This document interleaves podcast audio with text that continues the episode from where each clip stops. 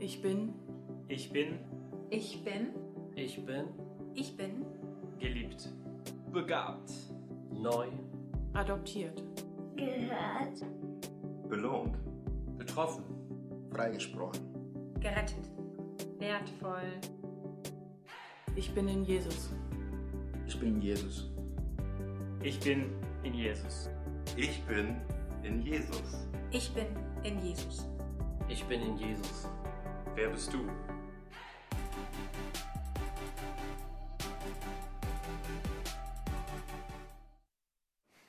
Einen wunderschönen guten Morgen. Das ist so schön, euch zu sehen und vor allen Dingen tatsächlich viel von euch zu sehen. Äh, Marco hat das letzte Woche schon angesprochen, aber ich merke tatsächlich, was das für einen Unterschied macht. Nicht nur die Augen zu sehen, sondern tatsächlich auch den Rest, ein Lächeln. Und es schön ist, dass die Reihen auch immer voller werden.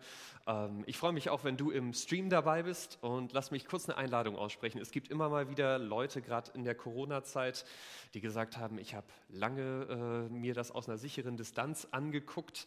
Ähm, wir freuen uns, wenn du auch mal vorbeischaust. Ähm, hier in einem der Standorten. Ähm, das, was hier heute Morgen sonntags passiert, ist nur ein Teil von Gemeinde. Und wenn du da äh, den vollen Umfang, sage ich mal, von Gemeinde erleben willst, komm gerne vorbei. Wir würden gerne dich auch persönlich kennenlernen. Vielleicht bist du aber auch live dabei und trotzdem zugeschaltet, weil du in der Fahr sitzt oder im Viertel oder in Hesel, wo Marco heute ist. Von daher auch an euch außerhalb von Bremen einen herzlichen guten Morgen. Ähm, wir machen weiter in unserer Predigtreihe und kommen tatsächlich an das Ende von diesem Brief, den Paulus an die Gemeinde in Ephesus schreibt. Und nur damit, wenn du zum ersten Mal heute hier bist oder äh, das bei der Reihe irgendwie verschütt gegangen ist, nur dass wir kurz wissen, was für eine Bedeutung dieser Text hat, den wir heute zusammen lesen. Die Worte, die Verse, die wir heute angucken, sind die letzten Worte, die Paulus in seinem Leben an diese Leute in Ephesus schreibt. Wir lesen das an einer anderen Stelle in der Bibel. Äh, Paulus ist in der Gefangenschaft in Rom und davor war er in dieser Gemeinde in Ephesus und sie haben sich unter Tränen verabschiedet, weil sie wussten, das wird seine letzte Reise sein. In Rom wird sein Dienst enden. Und Paulus, und ich weiß nicht, was, was du an eine Gemeinde geschrieben hättest, wenn es deine letzten Worte gewesen wären. Aber ich hätte irgendwie erwartet, jetzt kommt nochmal so ein richtig liebevoller, nochmal so ein richtig schöner Abschluss, oder? Nochmal was richtig Motivierendes. Ich meine, du musst überlegen, das ist das Letzte, was du diesen Leuten sagst. Nochmal was Richtiges, wie viel sie ihm wert sind wie viel Gutes er sich für sie wünscht. Und äh, wie Tobi das vorhin schon gesagt hat, der Text ist ein bisschen bekannter, vielleicht weißt du, in welche Richtung das geht. Ich war erstaunt, als Paulus, als ich gelesen habe, dass es heute um einen Kampf geht. Dass Paulus die letzten Verse im Epheserbrief dazu benutzt, den Leuten damals in der Gemeinde, wie auch dir und mir heute Morgen zu sagen, wir müssen in unserem Leben kämpfen. Und gerade wenn du mit Jesus unterwegs bist, du und ich haben dort keine andere Wahl. Ich aber froh bin, dass es nicht nur bei dieser harten Botschaft bleibt, sondern Paulus tatsächlich dir und mir auch mitgeben will, wenn wir diesen Kampf annehmen, wenn wir ihn mit Jesus leben, er möchte uns ausstatten. Er hat eine Rüstung, ein Waffen für uns parat, diesen Kampf gut zu kämpfen. Und am Ende ich das motivierend finde, dass er sagt, bei dem Ganzen stehen wir nicht allein in diesem Kampf, sondern wir haben ein Team, mit dem wir zusammen kämpfen. Von daher die drei Punkte, die wir heute angucken wollen. Der Grund, warum wir kämpfen müssen, die Ausrüstung, mit der wir kämpfen und am Schluss das Team, mit dem wir zusammen unterwegs sind. Bevor wir da aber einsteigen wollen, und ich sage euch, ich warne euch vorher vor, an manchen Stellen, es wird uns ein bisschen fantasymäßig vorkommen. Es gibt viele Themen, Teufel, Dämonen, es wird wild. Von daher, ich brauche Hilfe, euch das gut zu erklären. Ich glaube, wir brauchen Hilfe, das gut zu verstehen. Ähm, wenn ihr mögt, steht kurz mit mir noch einmal auf. Ich möchte Gott darum bitten.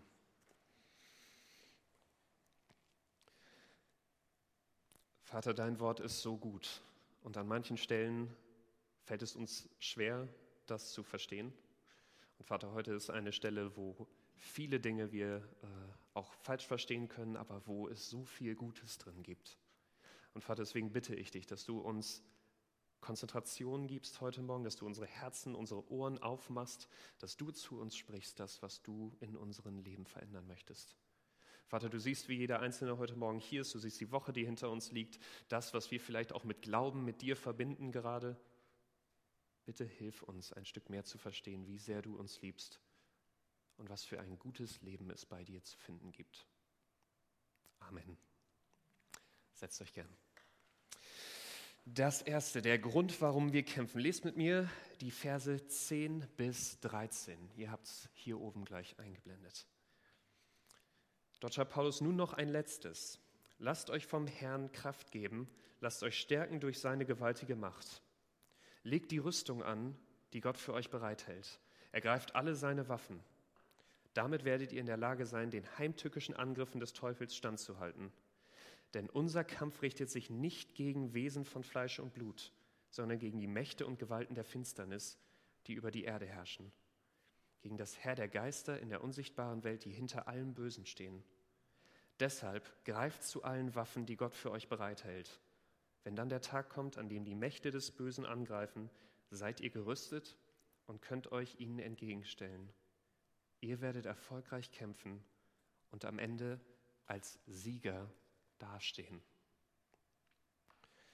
Paulus macht in diesen ersten Versen klar, du und ich müssen verstehen, dass wir gerade in diesem Moment unter Beschuss stehen. Dass du und ich angegriffen werden.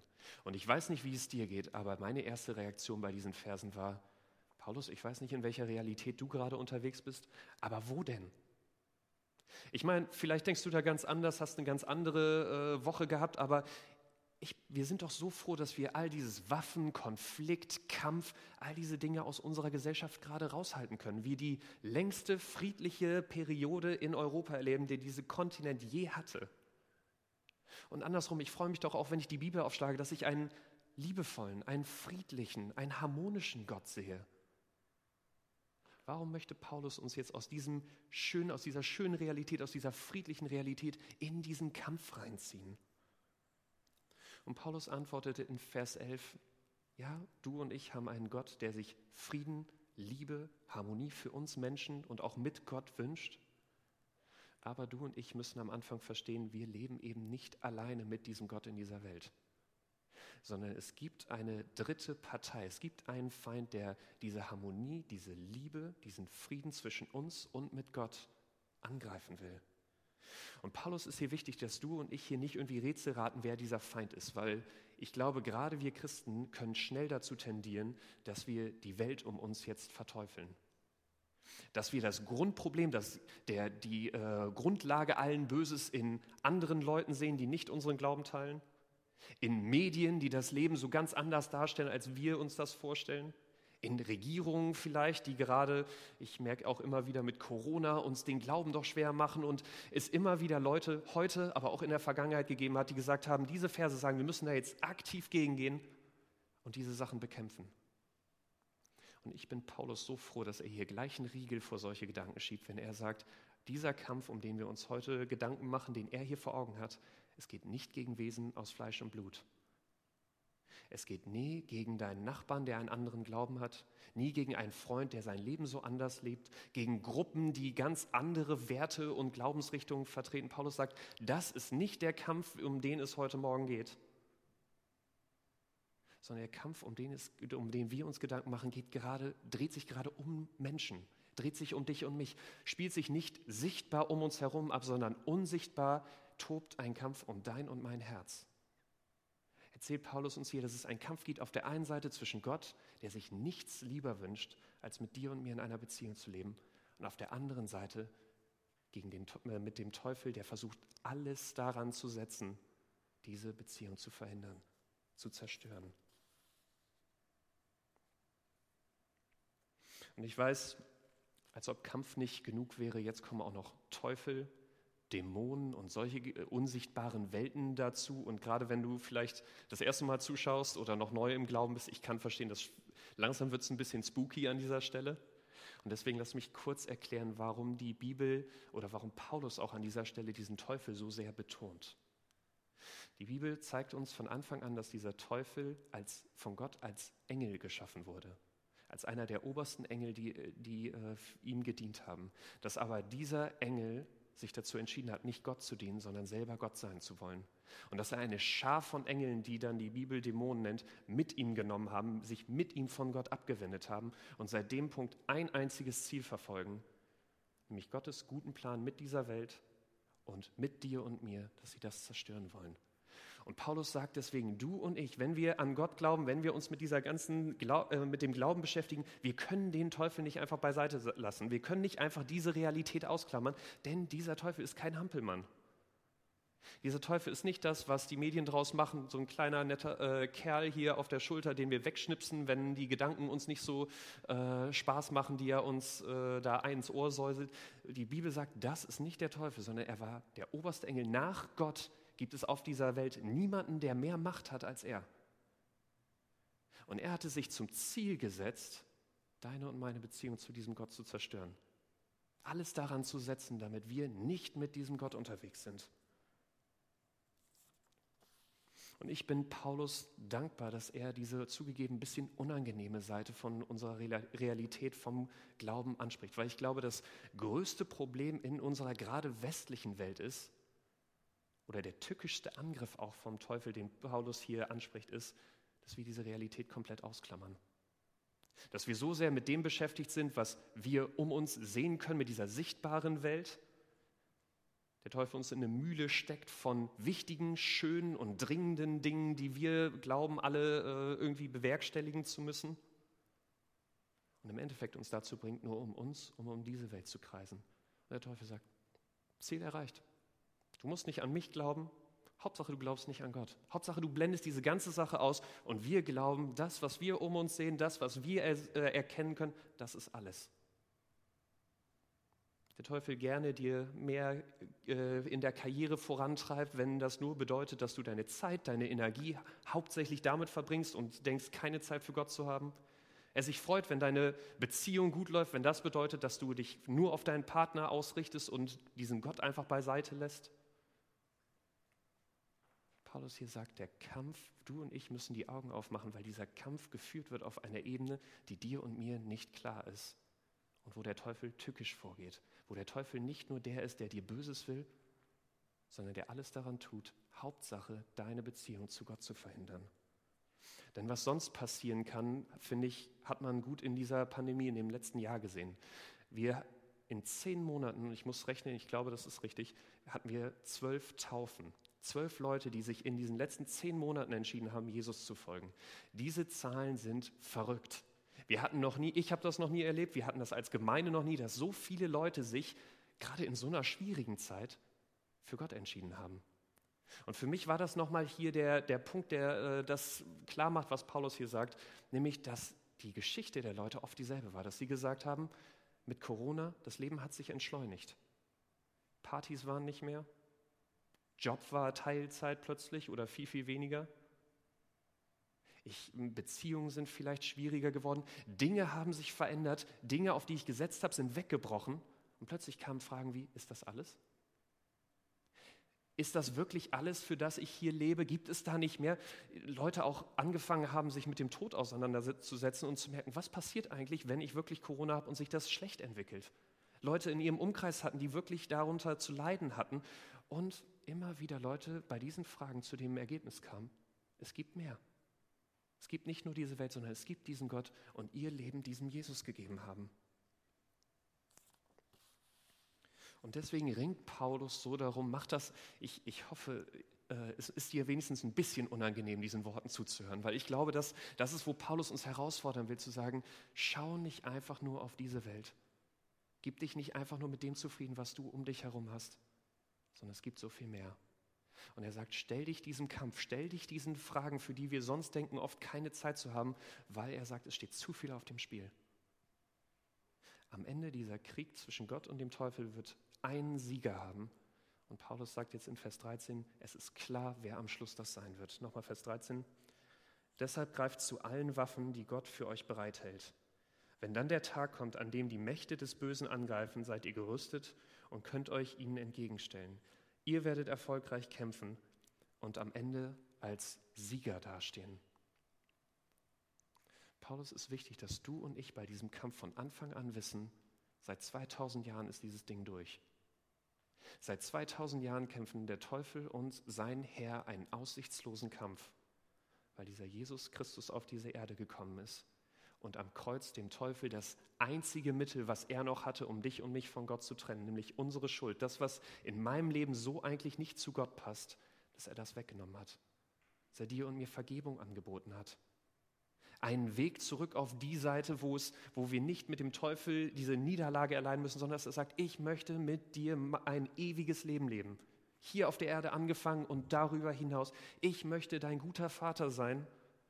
Und er sagt, du musst nichts tun, als dieses Geschenk anzunehmen. Paulus hier dir und mir klar machen will, dieser Kampf ist entschieden. Und die Frage ist am Schluss, für welche von diesen Seiten entscheiden du und ich uns? Von daher, vielleicht bist du heute Morgen zum ersten Mal hier, hörst zum ersten Mal vom Glauben und sorry, das ist ein harter Einstieg, ich weiß. Aber die Frage an, von Paulus an dich ist, für welche Seite entscheidest du dich? Und er ringt darum, dass du diese Fragen, diese Entscheidung nicht auf, irgendwie auf die Zukunft ausbaust, dass du nicht diese Fragen vor dir herschiebst, sondern er sagt, der Kampf tobt jetzt.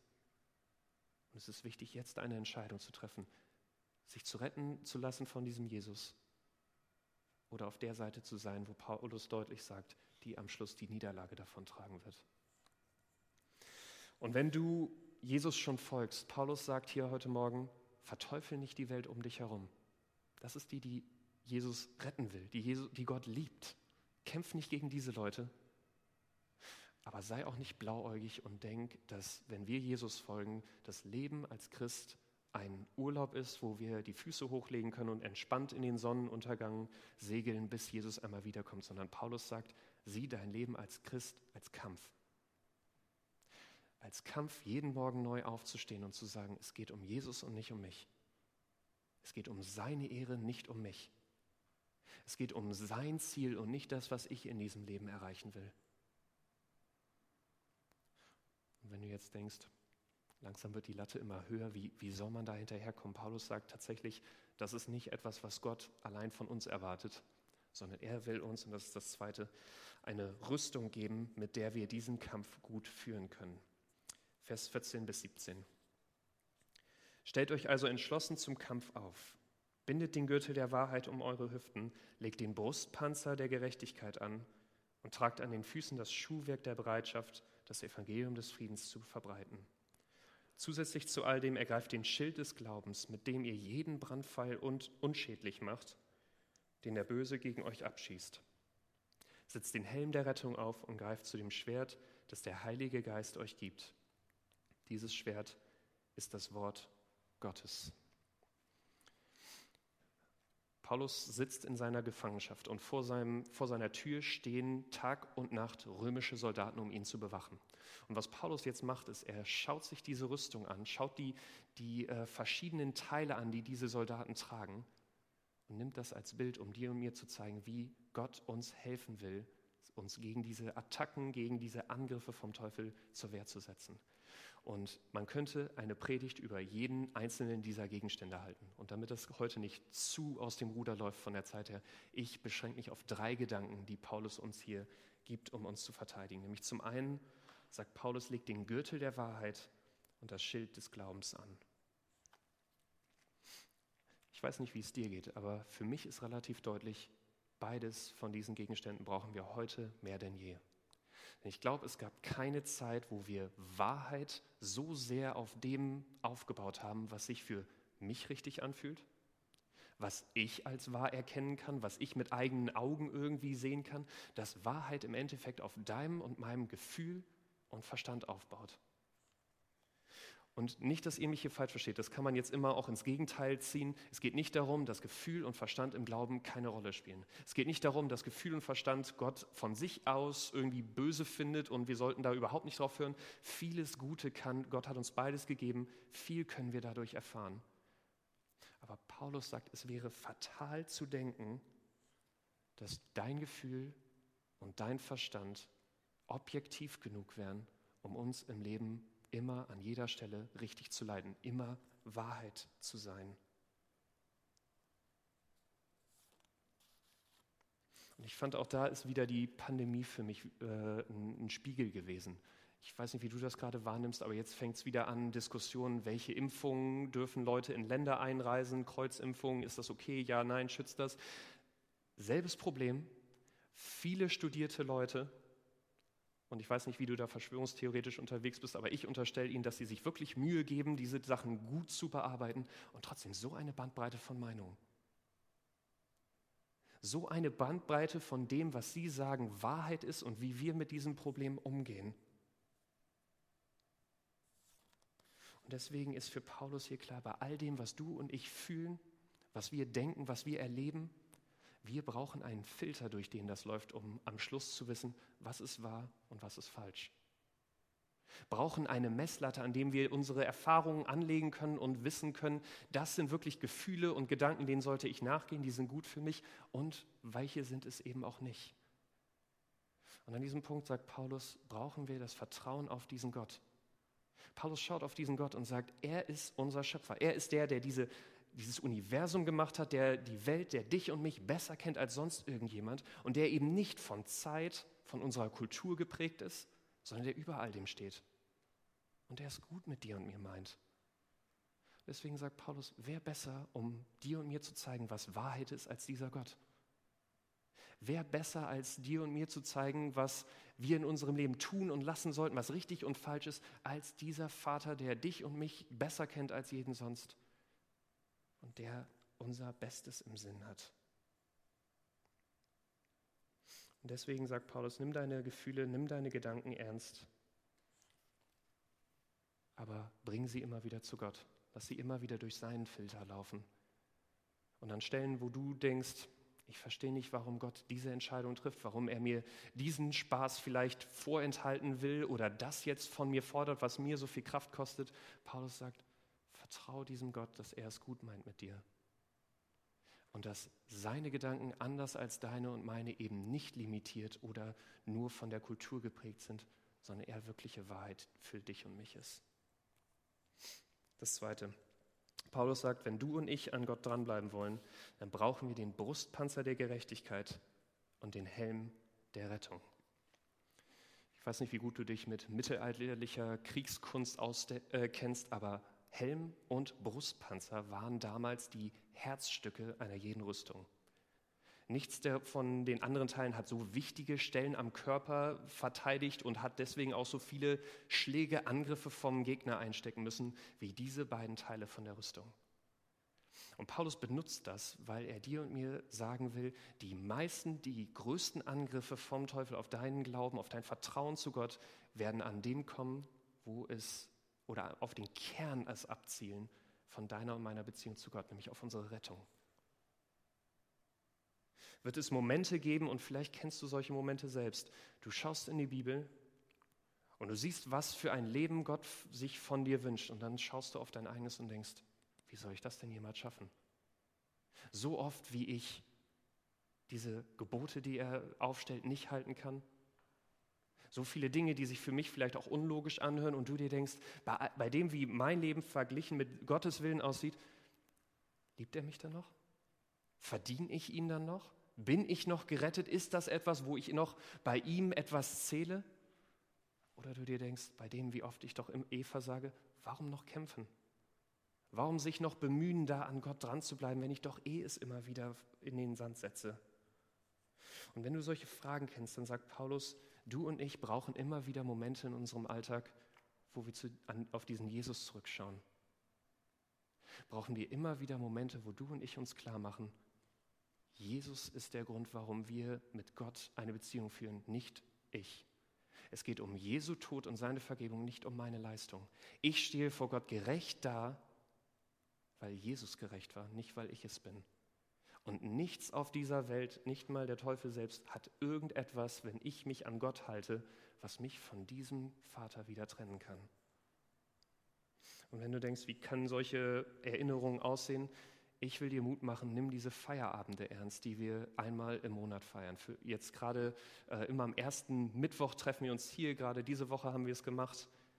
Und das sind Momente für mich, die einen wieder zurückbringen, die einen daran erinnern, was für einen Gott haben wir und worauf baut meine Beziehung mit ihm auf? Bei all dem, was sich in dem Monat vielleicht auch angestaut hat, um ihn geht es und er ist die Grundlage meiner Beziehung mit Gott. Das letzte, was Paulus sagt, zieh die Schuhe der Bereitschaft an, das Evangelium, die gute Botschaft von Jesus anderen weiterzusagen. Und ich weiß nicht, wie es dir geht, aber ich fand es spannend, dass er dieses anderen von Jesus zu erzählen als Rüstung beschreibt. Weil wir sehen gleich noch, es gibt ein Schwert, eine offensive Waffe. Ich hätte gedacht, vielleicht tickst du da anders, aber das wäre es doch, oder? Ich meine, anderen von Jesus erzählen, diesen Glauben in der Welt verbreiten, das wäre doch die offensive Waffe, oder? Aber Paulus sagt hier, anderen von Jesus zu erzählen, diesen Auftrag, mit dem Jesus dich und mich auf dieser Welt gelassen hat, dem zu folgen, ist das Beste für dich und mich und unseren Glauben. Denn es hält uns immer wieder ausgerichtet auf diesen Gott. Schützt uns davor oder mich davor, mich immer um meinen Job, meine Beziehung, meine Wünsche, meine Bedürfnisse zu kreisen. Und es hält uns immer wieder vor Augen, es ist ein Kampf um uns herum. Deine Freunde, deine Kollegen, Leute in deiner Familie, wenn sie Jesus nicht kennen, es tobt ein Kampf um ihr Herz. Und Paulus sagt, du und ich, wir müssen aktiv an uns diesem Auftrag bewusst sein, weil diese Leute brauchen Jesus. Und müssen, es ist für unseren Glauben immer wieder gut, uns daran zu erinnern, es geht eben nicht um mich, sondern Gott hat uns mit einem Auftrag auf dieser Erde hinterlassen, nämlich ihn zu ehren, dadurch, dass wir anderen von dieser guten Nachricht des Friedens weitergeben, von dieser Nachricht, die diesen Kampf ein für alle Mal bei Leuten beenden kann. Was schützt uns also vor Angriffen beim Teufel? Paulus sagt, weißt, wo du deine Weisheit herkriegst? Wo du deine Sicherheit hast, dass du bei Gott angenommen bist? Und vergesst nicht, mit welchem Auftrag hier auf dieser Erde unterwegs seid. Und wenn du diese Rüstung anziehst, sagt Paulus als letztes, ergreift das Schwert, wie er das hier sagt, das der Heilige Geist euch gibt. Das Schwert ist das Wort Gottes. Paulus sagt das, wo sich, wir haben das eben schon immer mal wieder angeschnitten gehabt, aber das, wo sich alles trifft und worauf alles aufbaut, ist dieses Buch. Vielleicht denkst du, ich sag mal, Dämonen austreiben, Wunder tun, Kranke heilen, das wäre eine coole Waffe gewesen. So ein Buch? Und Paulus schätzt dieses Buch so sehr und empfiehlt dir so sehr, dieses Buch genauso zu schätzen und als Waffe zu sehen, weil er sagt, das sind nicht irgendwelche Worte, die sich Leute ausgedacht haben, wo Leute ihre Erfahrungen und Lebenstipps weitergeben, sondern es ist durch Gottes Geist gegeben. Wenn du und ich dieses Buch lesen, ist das eine eins zu eins Leitung zu Gott. Es gibt nichts, wo du Gott besser, direkter, vollkommener erfahren kannst, als dieses Buch gut zu kennen. Deswegen sagt Paulus, wenn irgendetwas deinen Glauben angreift, hier beginnt alles. Das ist der, die größte Waffe, die du und ich haben, wenn es darum geht, in unserem Glauben an Gott dran zu bleiben. Und lass mich das kurz sagen, weil ich äh, gerade diese Woche saß ich wieder in einem äh, Café mit meiner Frau montags. Ich habe meinen freien Tag und sie ist gerade in Mutterschutz. Von daher konnten wir, äh, sie hat ein Café, wo sie gerne was isst und wir sind da hingegangen und wir kennen die äh, Besitzerin ein bisschen und sie hat erfahren, dass ich Pastor bin.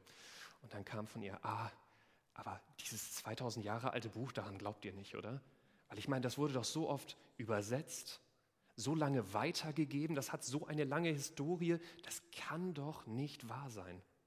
Da muss doch irgendwas verfälscht worden sein. Ich sag mal so à la Da Vinci Code oder so. Da muss doch irgendwie Leute daran rumgeschrieben haben oder so. Das waren jetzt nicht ihre Worte, das mache ich weiter, um da fair zu bleiben. Aber ich konnte das voll verstehen und lass mich dir an dieser Stelle nur sagen, wir, wenn du da Lust hast, schreib uns. Äh, wir können da auch mal einen ganzen Abend drüber machen, aber ich äh, kürze das hier ab. Ich habe fünf Jahre Theologie studiert. Ich habe mir mühsam diese Sprachen Altgriechisch und Althebräisch draufgepackt, musste viel übersetzen, musste verschiedene Quellen und all diese Sachen wälzen, nur um am Schluss festzustellen, dieses Buch ist dasselbe wie vor 2000 Jahren. Deine deutsche Übersetzung, die du hoffentlich nicht zu nah abgespaced, aber die meisten deutschen Übersetzungen es gibt wirklich das wieder, was Paulus damals vor 2000 Jahren hier geschrieben hat. Dieses Schwert, was Paulus sagt, ist nicht stumpf geworden über 2000 Jahre, sondern dasselbe Schwert, dieselbe Waffe für dich und mich heute und kann dieselbe Autorität, dieselbe Verlässlichkeit haben, damals wie für dich und mich heute. Und deswegen sagt Paulus, zieh diese Rüstung an, ergreif dieses Schwert und bei all dem sei dir bewusst, du kämpfst nicht alleine. Das dritte, nämlich dass wir im Team kämpfen. Vers 18 bis 20. Wendet euch vom Heiligen Geist geleitet immer und überall mit Bitten und Flehen an Gott. Lasst dabei in eurer Wachsamkeit nicht nach, sondern tretet mit Ausdauer und Beharrlichkeit für alle ein, die zu Gottes heiligen Volk gehören. Betet auch für mich, bittet Gott, mir bei der Verkündigung seiner Botschaft die richtigen Worte zu geben. Dann kann ich das Geheimnis des Evangeliums unerschrocken bekannt machen. Ich bin ja als Gottes Gesandter für das Evangelium tätig und gerade deshalb bin ich zurzeit im Gefängnis. Betet, dass ich meinen Auftrag erfüllen und diese Botschaft frei und offen weitergeben kann. Wenn du Momente kennst, wenn du an diesem Punkt denkst, ich gebe mir so viel Mühe und ich komme trotzdem immer wieder an meine Grenzen. Ich komme trotzdem immer wieder in meinem Glauben an Momente, wo ich sage, ich kann nicht, ich kann nicht vertrauen, ich kann das nicht sehen, wo Gott mich wirklich noch liebt, ich kann das nicht glauben, dass er wirklich noch mit mir unterwegs sein will. Und Paulus sagt, dann ruf eben bei Gott an. Paulus sagt, du und ich haben Gebet gerade für die Momente, wo du und ich denken, jetzt geht es nicht mehr weiter. Gerade für die Momente, wo du und ich in diesem Kampf an einem Punkt sind, wo wir sagen, ich von mir aus könnte nicht weiter, meine Kraft ist zu Ende, meine Weisheit ist zu Ende. Und Paulus sagt das hier, selbst er, der, ich sag mal, Star-Missionar äh, des Neuen Testaments, er braucht diese Hilfe. Er braucht Mut, er braucht Weisheit, er braucht Kraft und sagt, betet für mich. Ich mache es ihm einfach nach. Glaubt nicht, dass die, in dieser Predigt ich nicht mindestens zwei oder dreimal immer wieder an Punkte komme, wo ich denke, ich habe keine Ahnung, was dieser Text sagt. Wo ich nicht fertig vor, diesem, äh, vor meinem Computer sitze und ich denke, ich, das wird niemals fertig. Und deswegen sagt Paulus, diese Momente sind normal. Diese Momente sind nichts Schlimmes. Du und ich, wir kämpfen einen harten Kampf und wir werden immer wieder an Momente kommen, die schwierig sind. Wo wir fertig sind. Wenn das nicht so ist, du kämpfst nicht den Kampf, den Paulus hier äh, uns mitgeben will oder um den er sich hier dreht. Und Paulus sagt, an diesen Punkten, du hast eine stehende Leitung zu Gott. Du hast einen Gott, der dich mit allem versorgen will, um weiter an ihm dran zu bleiben. Die für mich die unglaublichsten Momente, da wo ich am meisten gemerkt habe, dass Gott mich unterstützt oder irgendwas tut, waren die, wo ich dachte, das wird niemals klappen. Das sind Momente, wo ich eigentlich keinen Mut zu hatte, wo ich dachte, ich habe keine Kraft mehr. Und das waren die Momente, wenn ich es trotzdem gemacht habe und Gott um Hilfe gebeten habe. Das waren die, wo ich nachher nach Hause kam und dachte, wie konnte sowas daraus kommen? Von daher, ich will dich ermutigen, nimm Gebet ernst und trau dich auch an den Stellen Gott zu vertrauen, wo du denkst, das kann ich nicht. Weil Gott sagt, genau in den Momenten will er dir und mir Kraft, Weisheit, die richtigen Worte geben, um weiter an ihm dran zu bleiben. Und ich rede immer mal wieder mit Leuten über dieses Thema Gebet und eine Sache, die immer wieder kommt, ist, dass sie sagen, ich weiß, der Gebet ist wichtig, aber was soll ich denn sagen? Ich sitze da immer, falte meine Hände, werde ruhig und dann denke ich mir, ich habe nichts zu sagen. Ich weiß nicht, wie ich beten soll. Und Paulus gibt dir und mir hier einen Tipp, dass er sagt, bete für andere. Dass er sagt, Christusgemeinde, ich hoffe, ihr seid so eng miteinander unterwegs. Du gehst in irgendeine Kleingruppe, du hast enge Beziehungen hier, du investierst in diese Beziehung, damit ihr wisst, an welchen Punkten ihr offen und ehrlich sagen könnt, ich bin am Kämpfen. Mir geht es nicht gut. Und dass Paulus sagt, betet füreinander. Lasst es nicht bei, oh ja, ich hoffe, da geht es dir irgendwie besser. Betet, und er sagt es hier mit Ausdauer und ständig füreinander und für diese Gemeinde. Betet für uns als Leiter. Wir brauchen das. Paulus sagt in diesem Kampf, wir reichen nicht. Diese Rüstung, selbst mit der Rüstung reichen nicht. Wir brauchen diesen Gott und wir brauchen einander. Was sagt Paulus also über den Kampf heute Morgen, wenn das jetzt für dich zu viel war und du denkst, oh, die, die Gedanken kreisen, ich bring's mal auf den Punkt und ich hoffe, ich, wir haben keine Schweizer bei uns, sonst es tut mir leid, ich habe dich trotzdem lieb. Aber was Paulus sagt ist, kämpf deinen Kampf nicht wie die Schweiz. Kämpf den Kampf nicht, dass du dich irgendwie einigelst, um dich herum tobt der Kampf, du bist bis an die Zähne bewaffnet und hast eine Rüstung, hast ein Schwert, mit dem du einen Unterschied machen kannst. Und du sagst, macht ihr mal und ich igel mich ein ziehe mich in meine vier Wände zurück, in die Gemeinderäume, sondern Paulus sagt, Du und ich müssen kämpfen. Und wir haben eine Rüstung, wir haben ein Schwert, mit dem wir einen Unterschied machen können. Geh raus, nutz sie. Du und ich haben die beste Botschaft der Welt. Enthalt das anderen nicht vor. Tu das weise und tu das liebevoll, aber lass es nicht unter den Tisch fallen. Und am Ende, dass er sagt, bei all den Momenten, wo du denkst, ich kann das nicht, ich komme nicht weiter, tu es trotzdem. Und bitte Gott darum, dass er mit dir ist. Soweit.